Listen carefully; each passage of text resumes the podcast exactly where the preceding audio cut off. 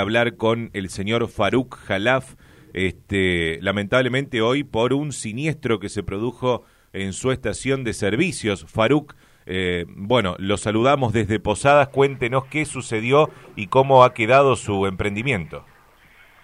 Bueno, realmente fue un accidente bastante desgraciado porque a altas horas de la madrugada me despiertan con que ha habido un accidente en la estación y que hay un incendio y bueno, cuando llego veo que una camioneta embistió eh, dos surtidores y el segundo surtidor, eh, al ser embestido, prende fuego con la camioneta.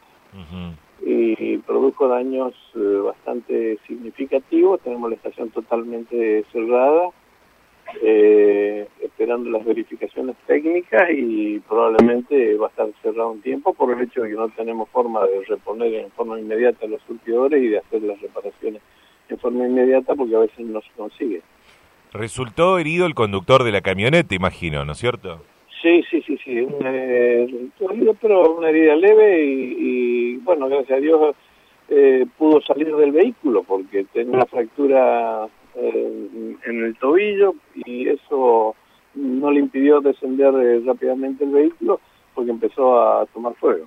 ¿Los empleados, los playeros, eh, no resultaron ninguno de ellos no, heridos? No, gracias, gracias a Dios no, no sufrieron ningún daño porque cuando chocó el primer surtidor salieron a correr y evitó que los embistiera.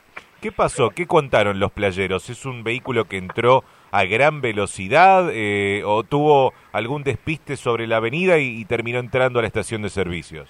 Aparentemente venía eh, a una velocidad excesiva por la avenida camino al oeste, de este a oeste, y, ahí se produjo el despiste, fue eh, a dar contra el primer, las defensas, porque tenía defensa adelante los surtidores, rompiéndolas rompiendo los muebles, rompiendo el surtidor, arrancándolos del cuajo, continúa, porque parece que la velocidad era bastante importante, continúa eh, embistiendo el otro surtidor y los otros muebles y bueno, produciendo todos los daños que eh, son bastante significativos, pero no, no hubo daños personales porque pudieron salir del vehículo, que es lo, lo fundamental. Por suerte, ¿no? Eh, ¿Sabe usted si eh, venían manejando alcoholizados o algo por el estilo, Faruk? No, desconozco porque realmente fue trasladado el chofer al, hospital por la lesión que tenía en el tobillo, así que imagino que se harán los exámenes en su momento.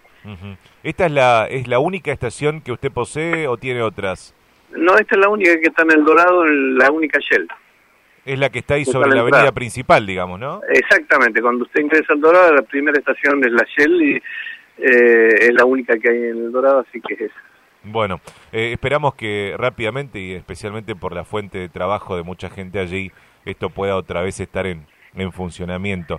Gracias por el tiempo que nos brindó don Faruk. No, encantado, que tenga buen día. Hasta luego. Faruk Jalaf, este, bastante tranquilo, por suerte el hombre estaba contando lo que sucedió en su estación de servicio. Ya eh, verán ustedes enseguida las fotos atrás.